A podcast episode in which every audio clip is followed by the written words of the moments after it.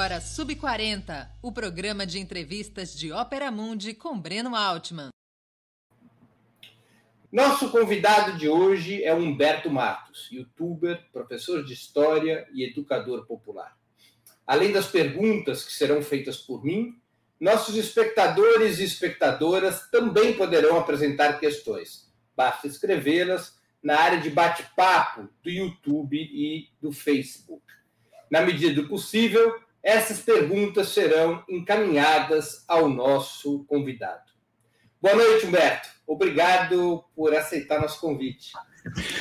Eu que agradeço o convite, Breno. É sempre um prazer estar tá levando as coisas que eu tenho defendido há tanto tempo aqui na internet para mais pessoas e eu acompanho teu trabalho já há algum tempo como um jornalista, um jornalista sério que eu sei que tu é. Então fiquei muito feliz pelo convite e enfim, espero que nós tenhamos um bom papo, que todos saiamos felizes e que a gente possa colaborar com um pouco da nossa experiência, da nossa luta nesse momento tão difícil que a gente está passando atualmente aqui no Brasil. Humberto, minha primeira pergunta faz parte do protocolo aqui do programa. Você está dentro da categoria sub-40? Sim, ainda estou, ainda estou. Eu sou da geração de 81, mas eu ainda não fiz aniversário. Eu tenho 39 anos, Breno. Na é, trave. Sou jovem há mais tempo. Batendo na trave do sub-40. Humberto, conte para nós qual a tua trajetória, da onde veio e para onde foi.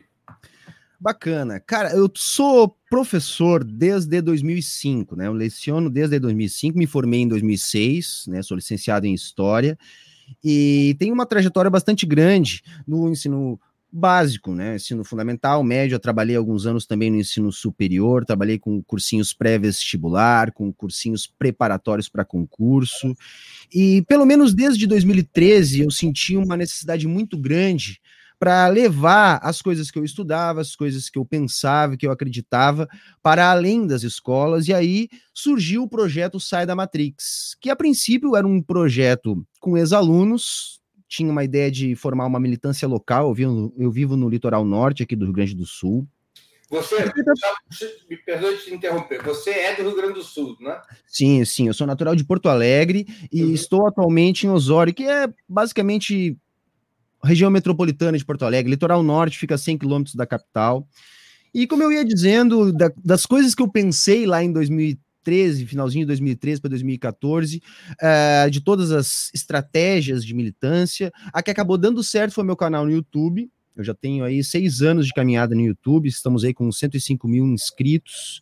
E, enfim, eu procuro, né, hoje em dia, ser uma voz naquilo que eu tenho chamado muito a atenção, que é a elevação da consciência de classe. Eu acho que nós estamos num momento crucial onde a luta de classes está mais extremada em função da atual conjuntura uh, global, o momento atual do capitalismo. Então, nós precisamos discutir essas questões. E eu senti na época uma necessidade muito grande de levar as questões, sobretudo do marxismo, a questão do leninismo, a questão da revolução, porque essas coisas parece que em algum momento não podiam mais ser ditas. Aquela história lá do fim da história, aquela coisa toda, eu acho que isso fez um mal muito grande para uma parte da esquerda, sobretudo a esquerda radical. Então, esse é o flanco que eu procuro ocupar aqui. Eu me centrei mais nas questões do marxismo ligadas à economia, que eu venho estudando há bastante tempo e procuro fazer um trabalho de divulgação, um trabalho de agitação política também.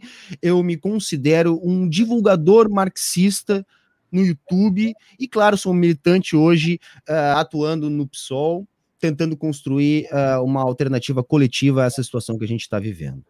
Humberto, deixa eu entender um pouco melhor da sua trajetória lá atrás. Na sua família, o uhum. ambiente da sua família era um ambiente politizado?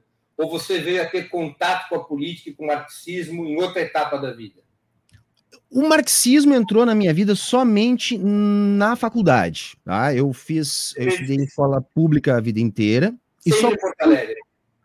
Na verdade, não. Na verdade, com quatro anos eu saí de Porto Alegre, vim para o litoral e eu fiz toda a minha, a minha a vamos dizer, essa história na escola, educação de base, em escola pública uh, de periferia, e foi só na faculdade que eu conheci o marxismo. Eu nunca tinha ouvido falar em Karl Marx, eu não sabia o que é isso. Foi no primeiro semestre do curso de História que me foi apresentado esse debate, e aí foi onde eu comecei a minha caminhada. Enquanto a, a política, bom, aí tem uma questão também que sempre houve discussão dentro da minha família. Nós somos uh, de família pobre aqui, uh, minha irmã, uh, porém, a minha mãe era professora e que teve alguma atuação na política. Era professora do quê?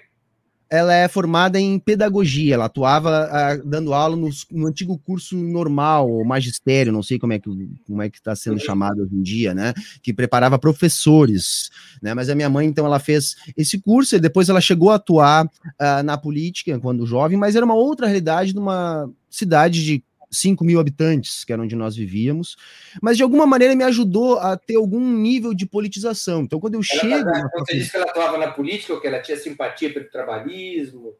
Na verdade, não. A, a, tradição, até na minha família, era mais ligada à, à, direita, vamos dizer assim. A minha mãe, hoje, ela é uma pessoa de esquerda, até porque ela é uma pessoa muito sensível, mas na época, como é que eu posso te explicar, Breno? A minha avó, ela era uma pessoa, a mãe da minha mãe, que que, que era udenista, tá? Udenista. A minha mãe era afiliada à, à Arena, depois se transformou em PDS. Ela foi exerceu cargos no PDS, era malufista em algum momento da vida.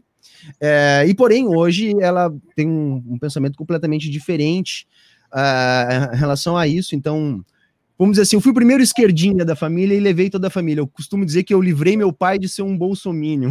Hoje ele briga na internet com os amigos. Sua mãe tinha essa atividade profissional e política e teu pai? Meu pai era corretor de imóveis, né? Corretor de imóveis, uh, hoje aposentado. E ele também tinha uma simpatia pela direita? Na verdade, é, era um meio que um lugar comum, entende? Era um meio que um lugar comum, assim. Eles não tinham muito essa ideia de o que era esquerda e direita, mas é, eram. Eu, vi, eu vejo, olhando para trás, como ciclos sociais, sabe? Ah, os ciclos sociais era mais forte na cidade, esses grupos mais alinhados ao, ao antigo PDS. Né? Por exemplo, a minha cidade, onde eu vivi, uh, Breno, uh, sofreu intervenção militar né? Quando a cidade se emancipou, chegou aqui um general na mesma época, nem o prefeito que ganhou a eleição não chegou a assumir. E aí, então, uma cidade bem provinciana que cresceu muito em função dessa intervenção, porque logo se instalou uma, uma um, um, como é que eu posso chamar? É um, um braço da Petrobras, é o TEDUT, onde tinham terminais de distribuição de nafta né, uh, aqui na região, e isso provocou um certo salto de desenvolvimento numa cidade que não tinha nada. Então foi considerado é, zona de segurança nacional e uma intervenção militar. E a minha mãe já estava ligada uh, na educação nessa época. E aí, então, ela acabou é, fazendo parte desse grupo político entende? E não havia, a, a, a, pelo menos a impressão que eu tenho, a noção do que estava acontecendo no Brasil, pelo menos nos círculos onde a minha família uh, estava inserida, vamos dizer assim. A minha mãe estava preocupada apenas em fazer um bom trabalho na educação, lá na escola que ela era diretora, em, em cuidar dos alunos e cuidar do seu ambiente local. Né? Então as pessoas não demoraram muito a entender o que estava acontecendo no Brasil. Até inclusive na época da faculdade eu fiz um, um trabalho sobre isso, é, por que é tão diferente a percepção dos anos de chumbo no litoral norte em relação ao que foi, por exemplo, em Porto Alegre. Né? Eu acho que tem muito a ver com esse pequeno surto local de desenvolvimento que a instalação do TEDUT é, provocou ali na região. Agora, e o que te leva a fazer faculdade de História?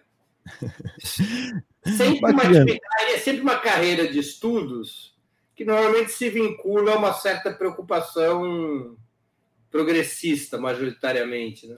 eu não tinha nenhum tipo de, de, entendimento desse tipo. Veja, uh, Breno, eu, eu, eu entendia a política a partir daquela ótica da, da paixão da minha mãe. A minha mãe era uma pessoa que a política era uma coisa das pessoas serem boas e terem boas intenções e então fazerem boa política.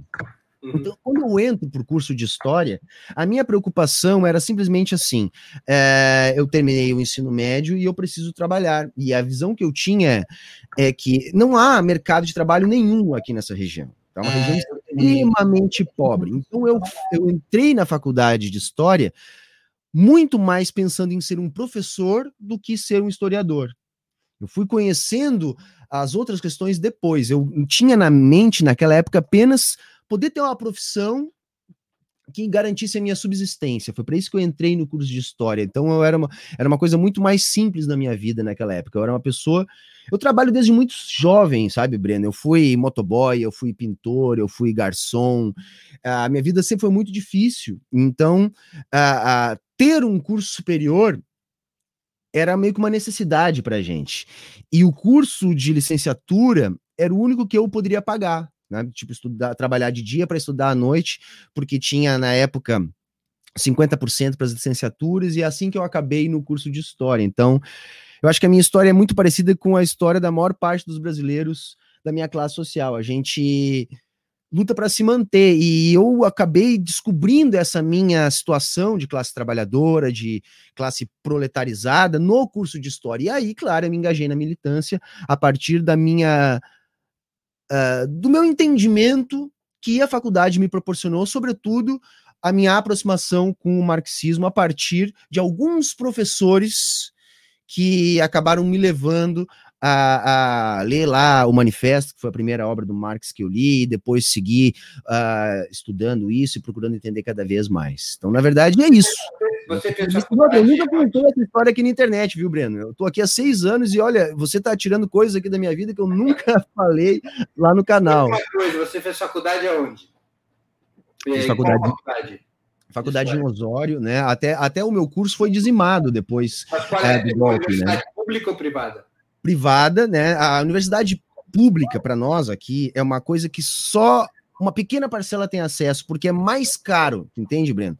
É, para é, eu ir morar em Porto Alegre ou para eu estudar em Porto Alegre, seria muito mais caro do que eu fazer é, uma faculdade privada. Então, eu fiz na Facus, né, da Rede Senec, tá? é, uma, é a faculdade que eu fiz, e hoje nem o curso mais existe, ele foi transformado em à distância, então nós tínhamos excelentes professores, eu tive muita sorte, porque eu dividi professores com professores que davam aula uh, na FAPA, que tem um curso muito bom em Porto Alegre, professores que davam aula na URGS ou na escola do Colégio Militar de Porto Alegre, e esses professores todos foram saindo com o sucateamento da educação, sobretudo depois do golpe de 2016, e hoje o que estava se constituindo como um polo educacional aqui na região, na cidade onde eu estudei, em Osório, praticamente não existe mais nada. A faculdade está às moscas.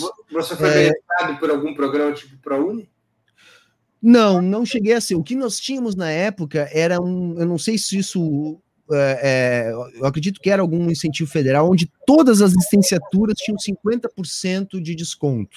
Então, eu conseguia fazer, por exemplo, é, todas as disciplinas do meu curso, né, para conseguir me formar em quatro anos, pela metade do valor é, de qualquer curso dos outros mais baratos, não estou nem comparando com os cursos mais caros. Então era a única chance que eu tinha realmente de poder estudar era através desse, de, desse incentivo que o governo estava dando na época. E o contato com as ideias de esquerda foi, você estava dizendo, através de professores. Então você não teve militância estudantil. Não havia como, Breno, porque a faculdade que eu estudava, todo o curso de história era composto por duas turmas. Nós éramos basicamente 40 ou 50 alunos no total do curso de história na faculdade. Não havia um departamento de humanas, não havia um DCE, uma faculdade muito pequena. E quando eu falo em professores, nós dividimos professores com vários cursos, por causa, por causa de ser uma faculdade pequena. E nós tínhamos basicamente duas linhas de professores. Nós tínhamos ali os marxistas e nós tínhamos os pós-estruturalistas. Até os marxistas eram minoria no meu curso. Né? Então era uma coisa muito mais Deleuze, Foucault e por aí vai do que Marx e Engels. Entretanto, é, eu achava muito mais contundente Uh, as respostas que o marxismo dava para a história, o peso do marxismo dentro da história, da historiografia, é, é, muito forte e isso me atraiu bastante. E foi a partir daí que aí sim, foi durante a faculdade que eu procurei um partido para me filiar, foi durante a faculdade que eu comecei a procurar uh, me engajar nos movimentos, é, estar mais ativo, mas foi somente depois, já como professor, que eu senti uma necessidade maior de ir para além da educação, porque eu tinha uma, uma, mentalidade muito ingênua na época da faculdade, que se eu fosse um bom professor, um, um professor transformador, a minha atividade pedagógica ajudaria a transformar o mundo. E não que isso seja errado, mas eu acho que a gente está num momento tão dramático da luta de classe que a gente que tem um pouquinho mais de ciência do que está acontecendo, nós temos que ir além. E foi por isso que eu acabei saindo da, da, do magistério para o YouTube. E se me permite só colocar mais uma coisa, Breno, eu, eu, era uma pessoa que eu tive uma ascensão muito rápida na minha carreira do magistério. Eu, com 24 anos, eu já lecionava, com 26 anos, eu já tinha lotado a minha carga horária. Quando eu me formei, eu trabalhava na melhor escola particular de toda a região aqui do litoral norte. Eu era reconhecido entre os meus colegas. Eu dava aula 60 horas, né? Na verdade, até mais. médio você dava aula? Médio, fundamental e no superior, num polo da Universidade Luterana do, do, Brasil que tinha em Tramandaí, eu cheguei a trabalhar também durante seis anos. Então eu tive, assim, dentro do que tinha de possibilidades, sucesso, entre aspas. E eu estava literalmente esgotado, trabalhava de segunda a sexta, manhã, tarde e noite.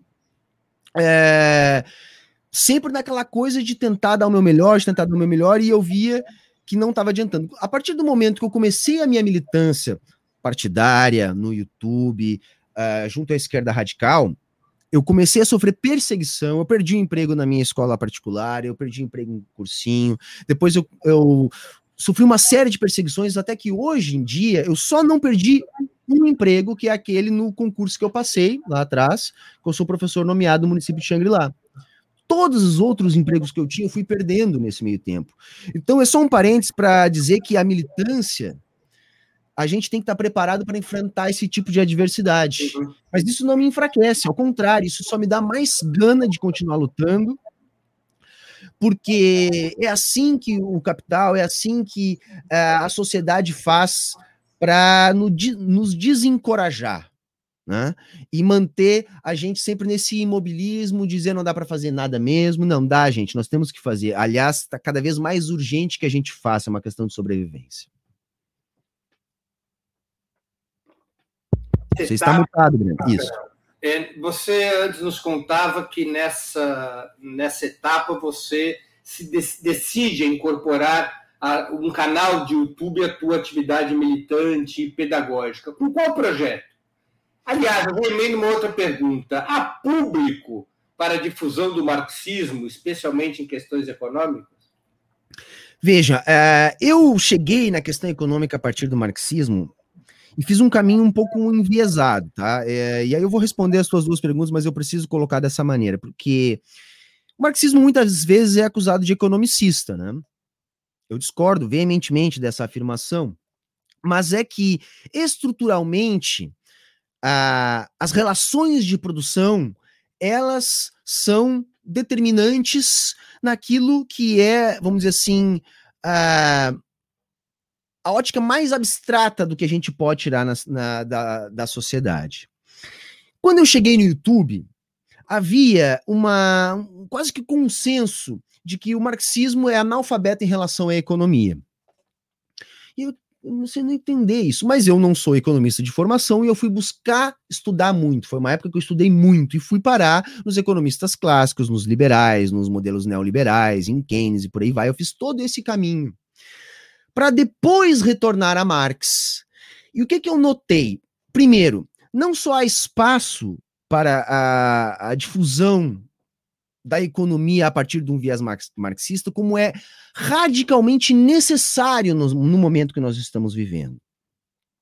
Porque de todas as explicações, mesmo as melhores explicações desenvolvimentistas, que qual as quais eu guardo alguma simpatia em determinado nível de, de abstração, elas são insuficientes. Falta muito marxismo nas explicações do mainstream econômico e até mesmo para um setor significativo da esquerda. E segundo, há público para o marxismo no YouTube, de fato, muito difícil, Breno. Porém, eu digo isso repetidas vezes aqui. Quando eu comecei, Se dizer marxista no YouTube era um sacrilégio tamanho que já criava-se um bloqueio. Eu tenho um quadro do Marx aqui, que você pode ver. Antes ele ficava mais em destaque no meu cenário. E as pessoas olhavam e diziam: não, tem um quadro do Marx aí, vou fechar agora mesmo. Mas de tanto insistirmos, né? A galera brinca que quando eu cheguei no YouTube era tudo mato. Hoje nós já temos uma rede de comunicadores marxistas aqui no YouTube, né? A gente Quantos tem anos tem teu canal no YouTube? Oi? Quantos anos tem teu canal no YouTube? Seis anos, né? Seis anos. Eu já completei seis anos agora em fevereiro. É, não me lembro se dia 24 ou 26. Mas eu fico feliz de nós termos essa rede hoje. Hoje eu não estou sozinho. Hoje nós temos, como eu estava dizendo, Sabrina, temos Jones Manuel, temos o Chavoso, temos Laura, temos, enfim, eu tenho um monte de gente fazendo um trabalho fantástico. Eu não gosto de citar porque eu sempre acabo esquecendo alguém. Mas, é, então eu me sinto feliz, né? De ver camaradas conquistando espaço, conquistando alcance, é, porque antes eu me sentia muito sozinho aqui. Né? Nós tínhamos alguns comunicadores engatinhando, mas era mais uma frente difusa num progressismo, um progressismo liberal.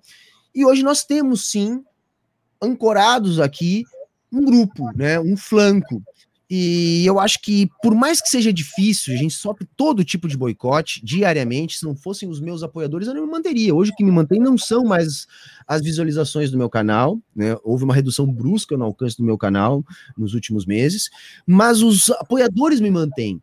Então isso faz com que eu acredite que eu devo permanecer aqui, porque por mais difícil que seja essa militância, isso aqui é um ambiente hostil, evidentemente, é necessária essa militância, porque uma vez que a gente consegue fazer a pessoa prestar atenção nas lives, nos cursos, nos vídeos mais é, é, cheios de teoria e com referencial teórico, é, a pessoa não volta mais, a pessoa fica cativa. Então eu procurei fazer esse caminho muito mais difícil. Eu poderia ser um comentador da desgraça, quando eu vi que isso dava ibope no YouTube há quatro anos atrás, e hoje está com a vida tranquila, é, como um youtuber de sucesso. Não, eu optei pelo caminho que eu julgo ser o caminho melhor, que é o caminho da libertação de todos nós, que é o que eu estou defendendo, a elevação da consciência de classe. Um, um dos teus vídeos tem o título Quanto mais liberal, pior a economia. Por que, que você acha isso? Ah, é um recorte da live, né? Esses uns vídeos curtos que eu faço com recorte da live coloquei. Porque eu acho isso mesmo, tá? Primeiro porque assim, o mainstream liberal trabalha exclusivamente com ideologia, tá? Ideologia não apenas como um conjunto de crenças que baliza uh, o comportamento, a, a, visão de mundo, mas mais que isso, né? Uma visão de ideologia do ponto de vista marxista. Ou seja, um conjunto de crenças existente para garantir a manutenção da propriedade privada, da lógica do capitalismo no limite. Então, tudo que os liberais defendem, quando eles vão dizer a respeito do desenvolvimento econômico, da história do desenvolvimento econômico dos países, das fórmulas para o desenvolvimento, é rigorosamente falso. Rigorosamente falso. Eles partem de princípios que a realidade contradiz. Por exemplo, é, aquela ideia ainda ricardiana de que a flexibilização dos fluxos vai equalizar os rendimentos. Eles repetem isso como mantra. Entretanto, isso não é verificado em nenhum momento da história do desenvolvimento dos países. Eles dizem que quanto menos intervenção estatal na economia, melhor. Entretanto, todos os países capitalistas que se desenvolveram foi com o Estado promovendo o desenvolvimento. Então, é, é rigorosamente o que eu penso. Não há livre mercado em abstrato, mas todas as medidas liberalizantes defendidas pelo, pelos defensores desse uhum. livre mercado, elas são nocivas à economia. Tem um texto muito bom que eu utilizo, que até é de um desenvolvimentista, do professor Eric Heiner, que diz o seguinte: os países que se desenvolveram economicamente estão tratando de promover o esquecimento da fórmula do desenvolvimento. Por quê? Porque essa ideia de liberalização dos fluxos, ou seja, mais livre mercado, só é bom para países já desenvolvidos. Então, por isso que os países ricos podem vender essa ideologia ruim para países economicamente dependentes como o Brasil. Porque quanto mais flexibilização de fluxos nós tivermos, mais desregulamentação da economia, mais transferência estrutural do capital para os capitais mais produtivos. Eu estou aqui propositalmente usando uma linguagem marxista, mas apertando a tecla SAP. Mais a nossa riqueza vai parar no, nos países ricos e mais nós somos condenados a essa situação permanente de pobreza que nós vivemos no Brasil. Você faz uma associação entre liberalismo, neoliberalismo e neocolonialismo.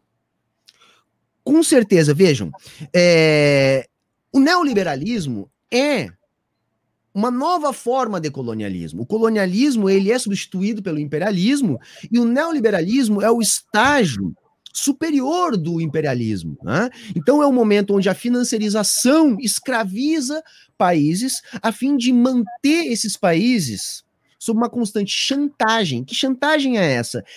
É justamente impedir estes países de promover o que os economistas chamam de catnap, eu tenho defendido, Breno, que todos, 100% dos países que se desenvolveram depois da primeira geração de países capitalistas ricos, ou fizeram ou via revolução, ou com a chancela dos países ricos em função de algum motivo geopolítico que tornou interessante tal desenvolvimento. de modo... Coreia do Sul, por exemplo. Como a Coreia do Sul, por exemplo. Claro que é uma simplificação a gente dizer que foi apenas porque os Estados Unidos deixou a Coreia se desenvolver. Isso é uma simplificação. Entretanto, isso também existiu.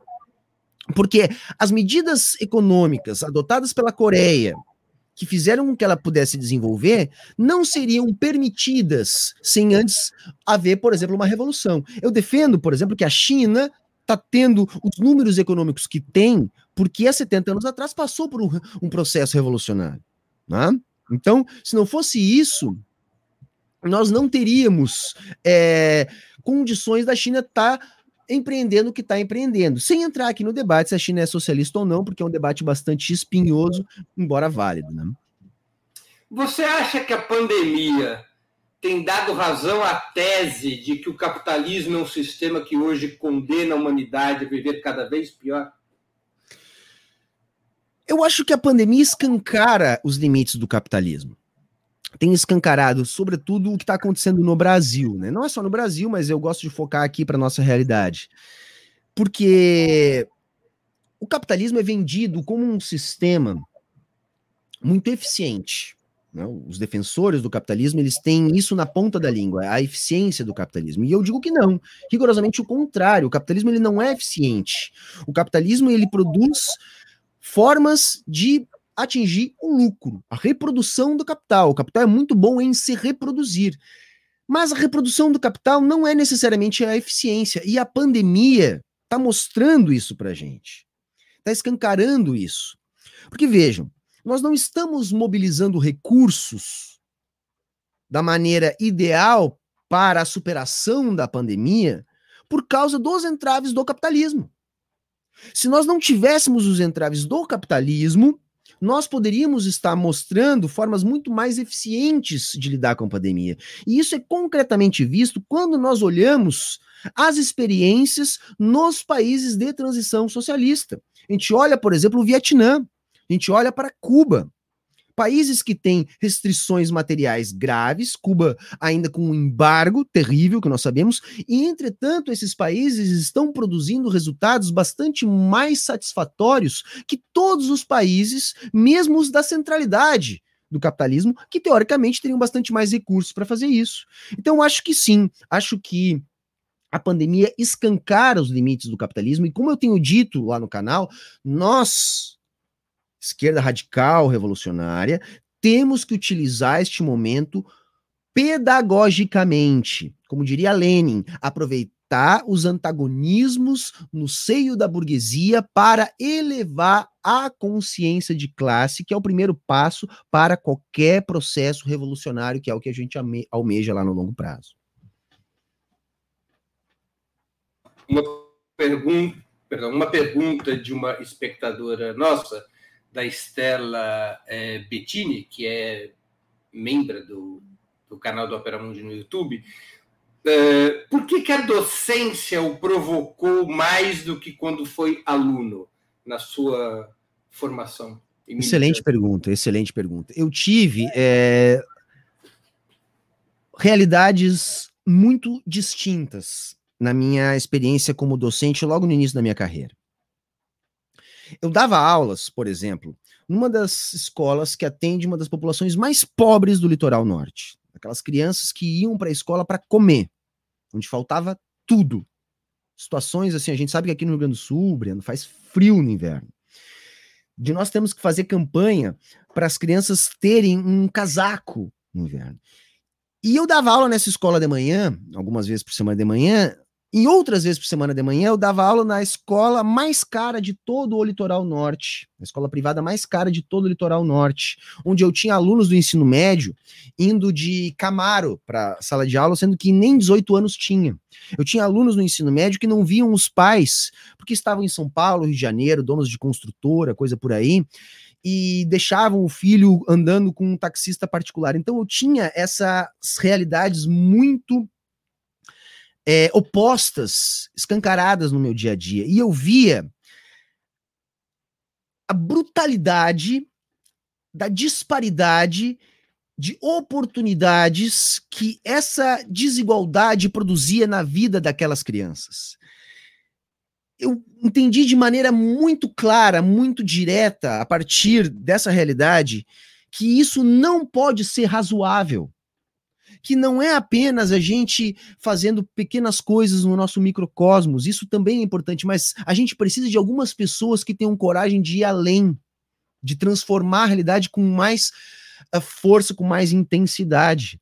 Porque quando eu vi uma criança é, cujos pais estão perdidos no mundo, que cuidando dos filhos, dos irmãos mais jovens, sendo que tem 10 ou 11 anos e que vai para a escola para poder comer, enquanto que outras têm tudo, tudo, absolutamente tudo da vida e nunca vão precisar trabalhar e jamais, mesmo nunca trabalhando, vão ter as mesmas condições que aquelas uh, crianças pobres, por mais que aquelas crianças pobres possam trabalhar. Então, isso me provocou uma situação que na faculdade a gente não vê a gente vê coisas interessantíssimas na faculdade. Foi a faculdade que me, desper me despertou para o marxismo. Só que nada como a realidade nua e crua da luta de classes esfregada na nossa cara, ainda mais depois que a gente tem alguma base teórica, para despertar o nosso ímpeto revolucionário. E foi isso que me aconteceu ao longo da minha experiência docente. É, Humberto, as experiências socialistas dos séculos 20 e 21 são positivas para convencer as pessoas de que o capitalismo deve ser superado por outro sistema? Fundamental essa pergunta também, porque veja, parte do que eu falei lá no início, naquela história de que era importante a gente voltar a falar abertamente em, em revolução, em marxismo, tem a ver com o saldo das experiências socialistas do século XX, aquela ideia do Fukuyama do fim da história, queda do muro de Berlim, a demonização da experiência socialista soviética. Vejam, eu tenho defendido que nós temos que fazer uma análise crítica das experiências socialistas do século XX. Criticar não é falar mal, criticar é avaliar com acuidade. Porque é evidente que nós temos muitas coisas que não podem ser repetidas. Portanto, nós temos que olhar para essas questões para aprender o que não deve ser feito, o que deu errado. Entretanto, nós não podemos jogar fora o conjunto do que foi as experiências socialistas a partir daquilo que deu errado. Porque não é só um conjunto de coisas que deram errado. Então, quando a gente tem que fazer uma análise do que aconteceu nas experiências socialistas, a gente tem que primeiro entender a luta de classes. A gente não pode cair no anacronismo, a gente não pode cair no anticomunismo, porque a maior parte dessas narrativas elas, elas atendem no limite ao anticomunismo. Então, nós temos que ter um entendimento que, ora, todas as experiências socialistas são únicas, por definição, porque socialismo não é modo de produção, é uma etapa de transição. E, portanto, como materialistas, nós temos que entender que as experiências socialistas estão condicionadas à realidade material de sua época e de suas circunstâncias. Então, olhar para essas experiências é mais do que necessário, mas não para rechaçá-las, e sim para compreendê-las na sua totalidade, inclusive o período stalinista. E, sobretudo, o período stalinista.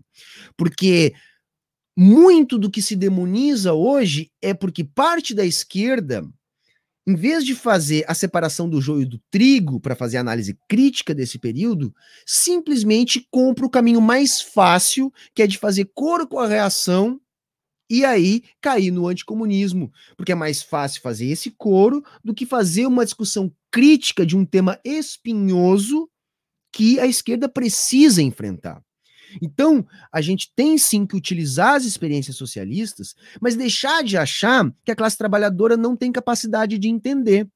Nós temos que fazer as mediações para elevar o nível de consciência. E não simplesmente comprar o discurso mais fácil e dizer: olha, não, não deu certo, vamos criar um novo socialismo, vamos criar um socialismo diferente. Todo socialismo vai ser diferente, vamos explicar isso. E vamos mostrar que houveram muitos avanços a ponto de fazer a Rússia, que era um dos países mais pobres da Europa, chegasse à União Soviética, que disputava para ser o país mais poderoso do mundo no auge do desenvolvimento do socialismo soviético. Então, alguma coisa deu certo ali também. Vamos olhar para o que deu certo. E até mesmo o que deu errado. Também serve de maneira pedagógica para que a gente consiga entender por que, que deu errado. Né? Sem demonizar e também sem endeusar. Então a gente precisa fazer análise concreta da situação concreta. A contraposição teórica mais contundente e viável ao neoliberalismo como doutrina econômica está em Marx ou em Keynes? Muitos estudiosos e militantes da esquerda, afinal, eh, atualmente, defendem alguma variável keynesiana como saída para a superação da lógica neoliberal. Qual é a tua opinião? Eu, é, eu vou ter que falar algumas coisas da economia agora, porque a tua pergunta é bastante provocativa, tá? E eu sou um tipo de marxista que acha que os melhores keynesianos, keynesianismo é um balaio de gato que cabe muita gente, tá? Tem keynesianismo de esquerda, keynesianismo de direita, mas vamos falar dos keynesianos mais à esquerda, tá? Eu acho que produzem coisas muito boas. Eu acabei de citar um há pouco tempo aqui, o professor Eric Heiner. Só que vejam, eu acredito que eles trabalham num nível de abstração que é o nível da produção, circulação e consumo de bens, mercadorias e serviços.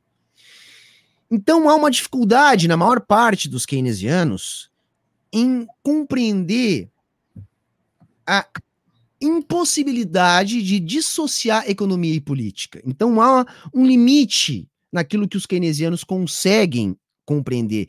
Quando eles estão falando no nível de abstração da produção, circulação e consumo de bens, mercadorias e serviços, os melhores keynesianos são bons, mas eles não vão além disso. E aí eu vou dizer uma outra situação. Nós marxistas, para conseguir compreender esse nível de abstração e dialogar com, com, com uh, neoclássicos, novos clássicos, enfim, economistas do mainstream, não precisamos recorrer a Keynes. Eu gosto muito, Breno, de recorrer a Kalec. Hoje mesmo eu estava lendo Michel Kalec. Eles gostam muito de chamar o Michel Kalec de o keynesiano de esquerda. Só que as pessoas têm que entender que, embora Kalec tenha chegado a conclusões muito parecidas com as conclusões que Keynes chegou, Kalec chegou nessas conclusões, primeiro, antes de Keynes, primeira obra que Kalec vai abordar as questões da demanda efetiva é anterior à, à, à teoria geral e anterior, inclusive, agora me fugiu o, o, nome do primeiro texto que o, Keynes, que o Keynes apresenta as, as suas bases.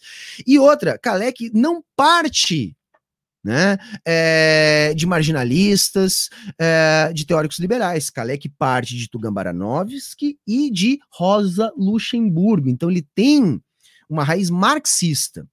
Então, o que o Kalec fez para mim, que eu acho fantástico, ele consegue trabalhar com aquele nível de uh, econometria, naquele nível de abstração da circulação, uh, numa linguagem em que os economistas liberais compreendem, sem fazer a desvinculação que os keynesianos acabam fazendo da política. Então, acho que nós, marxistas, temos que recuperar o Kalec marxista. Há um ranço, Breno, é, não quero me alongar muito, mas há um ranço em alguns marxistas que engessam o marxismo. E eu chamo esse marxismo de marxismo dogmático, que no limite é um marxismo estéreo, idealista, que tira o que há de melhor no capital, que é o método. Então, ao negar alguns preceitos esses marxistas ingessam tanto o marxismo que esse marxismo que esses caras acabam defendendo faz com que esse marxismo não seja capaz de interpretar a realidade, que é justamente aquilo que o marxismo tem de melhor.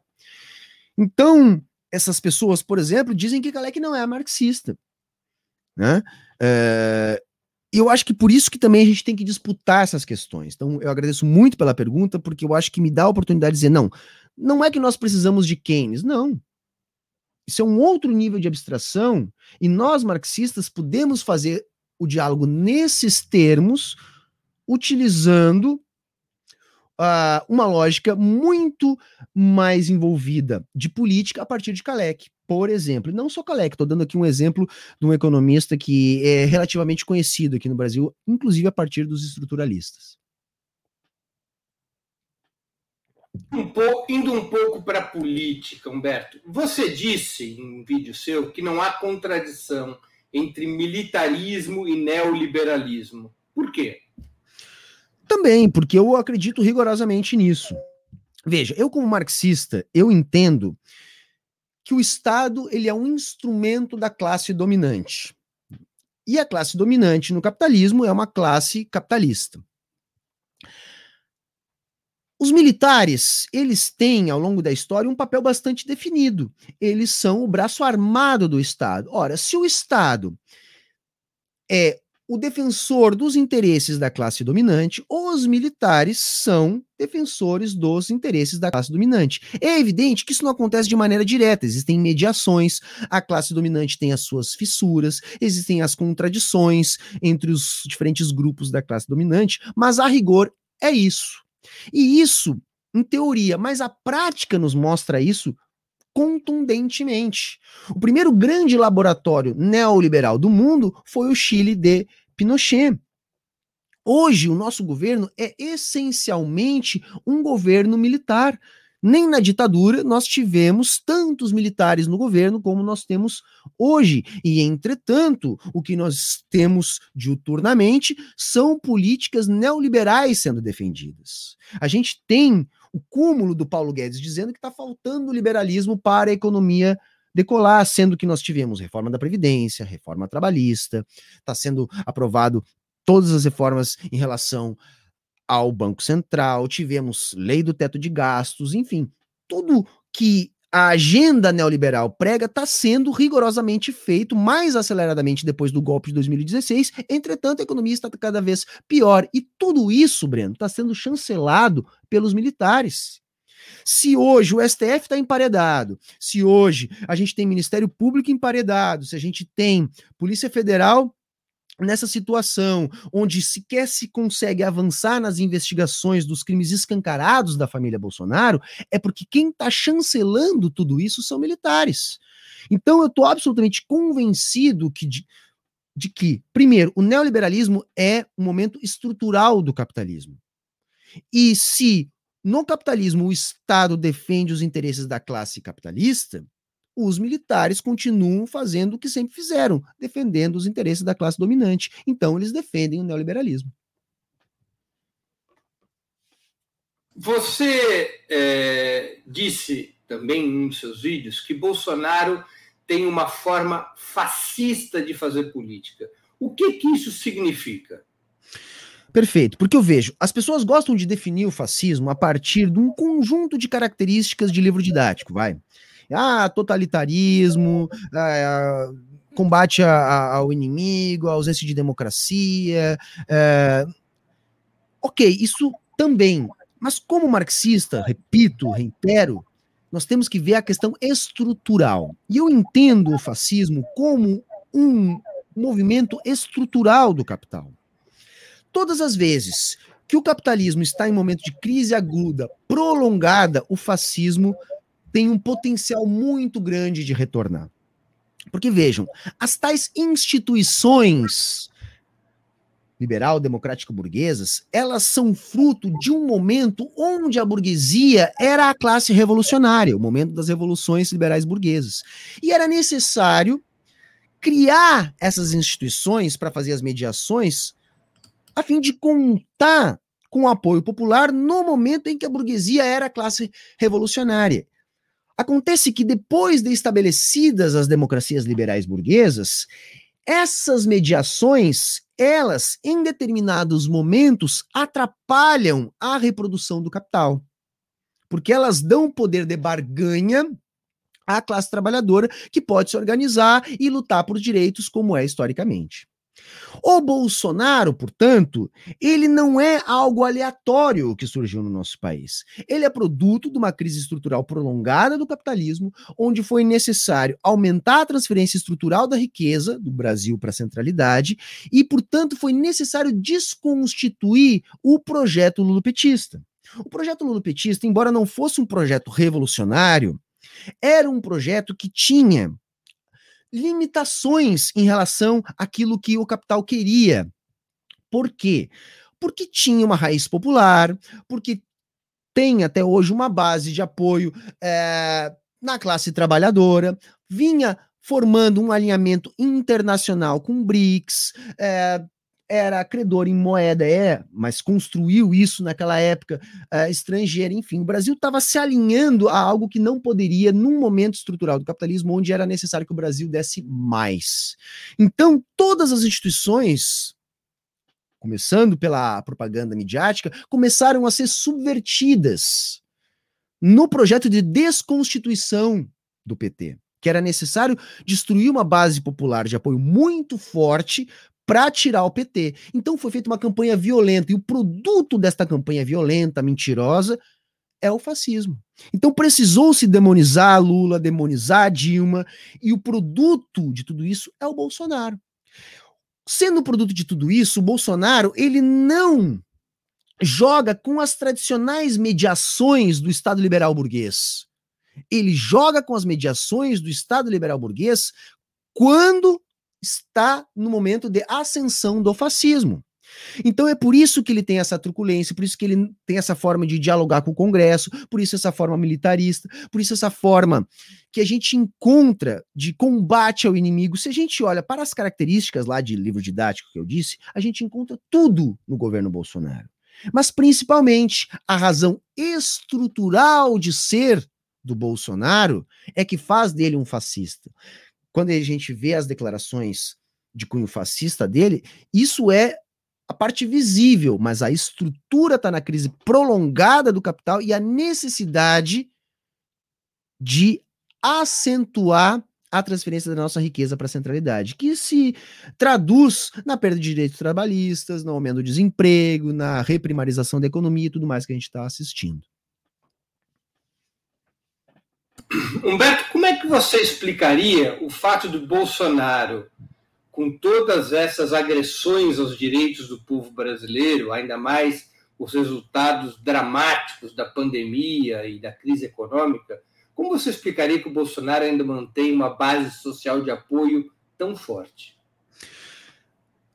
Primeiro que, assim, é, eles conseguiram fazer é, uma rede própria de disseminação de informações muito eficiente.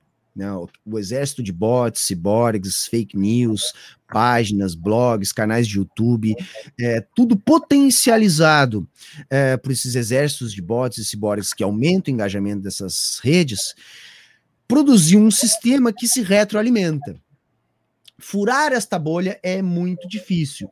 Estamos conseguindo, aos poucos, e isso se reflete é, na perda de popularidade de Bolsonaro que as últimas pesquisas vêm indicando. E isso só está acontecendo porque nós estamos presenciando no Brasil um genocídio diariamente. Mas é lógico que quando a gente olha a situação do Brasil, era necessário que Bolsonaro estivesse ainda mais desconstituído. Então, eu penso que somente esta rede que se retroalimenta de informações não é suficiente. Eu acredito que, para além disso, tem um componente central, que é a grande mídia de massa. A grande mídia de massa poderia estar colaborando para uma desconstituição mais acelerada da base de apoio do Bolsonaro. Não o faz porque não é interessante. O que se faz de crítica a Bolsonaro, eu acho extremamente leve diante do que a gente está vivendo. As declarações de Bolsonaro criminosas são diárias. As ações criminosas de Bolsonaro e de sua família são diárias. Só que o que, que acontece? O projeto de defesa dos interesses do capital segue sendo tocado. Enquanto isso seguir sendo tocado, a mídia de massa não vai bater em Bolsonaro com a força que deveria. E por que que a mídia atende? Eu repito isso, mas é necessário a gente dizer os interesses do capital. A nossa mídia de massa tem uma estrutura muito peculiar. O Brasil é um país continental que tem uma mídia de massa extremamente concentrada, correto? De modo que esta mídia é muito cara. E nós não tendo uma burguesia nacional capaz de bancar esta mídia, esta mídia é quase que exclusivamente bancada por multinacionais, bancos, grandes conglomerados, que lucram com esta política de desmanche. E aí, é claro, minha gente, quem paga a banda escolhe a música.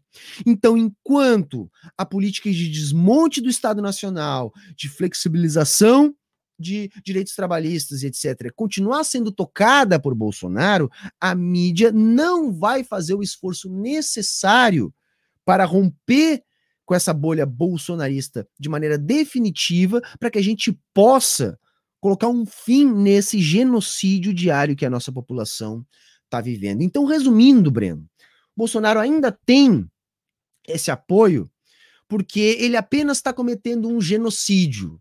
Ele não cometeu, por exemplo, pedaladas fiscais. Se ele tivesse cometido pedaladas fiscais, talvez a mídia tivesse fazendo mais força para derrubá-lo. Agora não, a mídia está apenas sangrando ele devagarinho, porque ela ainda acredita, porque sempre que ela sangra ele, ela sangra o PT junto. Ela sempre faz questão de lembrar que o PT é malvado, porque ela acredita que vai ter uma eleição, vai ter uma eleição possível deles colocarem um representante mais direto seu. Globo e companhia militada, não tem problema nenhum com Bolsonaro. Tem problema com não estar participando mais diretamente da esfera do poder, as verbas publicitárias, a indicação de ministros, de cargos. Se isso estivesse acontecendo, eles não teriam problema nenhum. Então, o que eles querem não é uma mudança do que está acontecendo no Brasil. Eles querem apenas um representante seu mais legítimo, mais direto. Correto? Então, para mim, o que está faltando ainda é isso. Está faltando o capital querer desconstituir Bolsonaro. Agora sim. Do ponto de vista da esquerda, do ponto de vista das forças populares do país, o que você acha que precisa ser feito, o que precisaria ser feito para derrotar Bolsonaro? É uma pergunta que arranca um suspiro, porque todos nós precisamos dessa resposta. É uma questão de vida. Né? De outra maneira, a que horas vem o povo? é, eu tenho dito que vai chegar um momento que vai ser inevitável que a realidade que entra pela porta, pela janela, faça o povo entender que aquilo que ele está recebendo no WhatsApp não é verdade. Nós temos uma questão desta calamidade da pandemia que impede que a gente possa fazer maiores chamamentos de organização popular para tomar as ruas. E eu tô louco para poder fazer isso, né? Eu acho que tudo bem, o pessoal fazendo passeata de bicicleta, fazendo carreata, mas não é a mesma coisa que o povo organizado na rua, que a classe trabalhadora organizada na rua. Eu acho que o que a gente tem que fazer agora é canalizar a indignação. Eu tenho visto um aumento bastante grande da indignação nos últimos dias em função do esgotamento que nós estamos vivendo, nesse momento de mortes avassaladoras. O ódio é algo que nós temos que aprender a utilizá-lo. Nós temos que canalizar esse ódio para a organização. Então eu tenho repetido, procure qualquer tipo de organização coletiva, porque sozinho nós não vamos conseguir. Se a gente chega com esse ódio que é necessário e bom contra o Bolsonaro, em grupos onde a gente pode atuar coletivamente é onde a gente vai conseguir organizar o povo. Então eu tenho dito, atue, procure um partido político de esquerda, procure um sindicato, procure a sua associação de bairro, procure, enfim, procure se organizar coletivamente. Agora é aquele momento onde a gente precisa diuturnamente, a todos os momentos, conversar, falar com um, com o outro, indicar leituras, indicar mídias, indicar uh, locais de luta, coletivos, para que a gente eleve o nível de consciência. O povo só vai tomar as ruas e fazer o que é preciso quando a consciência tiver evoluído. Eu acho que isso é o fundamental. Agora é trabalho de formiguinha em todos os momentos, em todos os dias, em todos os lugares, porque nós não temos as ferramentas de mídia do capital. E historicamente é assim. Nós temos apenas uns aos outros. A classe trabalhadora trabalha nesse sentido. Então é uma luta de Davi contra Golias mas só vai acontecer se nós não deixarmos de acreditar. E para que a gente consiga não deixar de acreditar, a gente tem que se apegar nas pequenas vitórias diárias, porém sem nunca deixar de almejar a grande vitória. Então é elevando o nível de consciência e se organizando coletivamente. Humberto, o que fazer para 2022? O que a esquerda deve fazer para 2022? É a última das grandes perguntas do programa, que a gente já está se aproximando do final. É, eu, como leninista, eu acho que a gente não pode abdicar das eleições. As eleições não transformam a realidade, mas são um processo importante, porque é onde todo mundo fica mais suscetível a discutir política, e se o objetivo é levar a consciência de classe, a gente precisa discutir política. Também não gosto daquela ideia da gente focar apenas nas eleições, passando os quatro anos que se tem entre uma eleição presidencial e outra, discutindo projetos de eleição. Eu acho que agora, o que, que a esquerda tem que procurar fazer? A esquerda foi atacada de uma maneira muito forte, sobretudo de 2016 para cá, e precisa juntar os seus cacos. Juntar os seus cacos, separar o joio do trigo e não cair em ilusão vã de que basta fazermos uma frente ampla a qualquer custo para vencer Bolsonaro. A qualquer custo, nós já vimos que é muito perigoso. Precisamos de frente ampla? Sim, mas essa frente ampla ela tem que ser construída a partir de princípios ideológicos, de orientações políticas, de um norte, e não apenas juntando nomes no sentido de somar votos. Porque quando a gente apenas junta nomes no sentido de somar votos, a gente não percebe que às vezes aquele que está somando de um lado está fazendo perder do outro se não houver um horizonte político bem definido. Então, eu acho que agora os principais líderes políticos da esquerda têm que cada um ocupar o seu espaço. Mas quando eu digo líderes políticos da esquerda ocupar o seu espaço, eu estou falando, primeiro, líderes políticos de esquerda mesmo, não aqueles que tentam, vez ou outra, cooptar parte da esquerda como base de um projeto pessoal de poder. E ocupar o seu espaço significa entender a dimensão que se tem dentro da militância. É, vamos pegar exemplos concretos. O Lula. O Lula é a maior liderança do PT. Então não adianta, às vezes eu vejo até alguns marxistas dizendo: olha, temos que superar o Lula. Não é uma questão de superar o Lula. Não tem como a gente simplesmente inventar do dia para a noite um outro líder com a envergadura e com a história do Lula. Para que haja uma superação do Lula, e eu também acho que deva acontecer isso, nós temos que fazer com que isso aconteça na realidade concreta das coisas. Só que enquanto isso não é produzido, enquanto nós não temos uma nova geração, nós temos que fazer com que o Lula ocupe o seu espaço de liderança. Não é exigir do Lula um perfil revolucionário que ele nunca teve, mas exigir dele o espaço que ele sempre ocupou, ocupando o seu espaço de liderança junto aos sindicatos, junto ao MST, junto à classe trabalhadora, junto àquilo que ele sempre construiu muito bem. Eu estou dando um exemplo do Lula, que é o mais conhecido, mas se todos os líderes da esquerda, os demais líderes do PT, do PSOL, do PCB, se eles se dedicarem a construir um projeto para 2022, nós vamos chegar muito melhor do que se a gente simplesmente juntar votos numa aliança feita de qualquer maneira simplesmente para tentar derrotar Bolsonaro. Eu acho que não, acho que a gente tem que reconstruir o nosso campo e se juntar em torno de um ideal. Humberto, nossas perguntas ping-pong agora, bem rapidinho. Prato preferido? Você, esse prato sempre acaba comigo, porque eu sou gaúcho eu gosto de meu prato preferido é churrasco, tá? Os veganos que me perdoem, mas é da minha criação, da minha cultura, ainda não consegui mudar isso. Time de futebol? Sou gremista por influência do meu pai. Livro inesquecível? O divisor de águas da minha vida, o Manifesto do Partido Comunista, né? Música preferida? Puxa, muito difícil, porque eu adoro música, sou meio metido a músico. Dizer uma.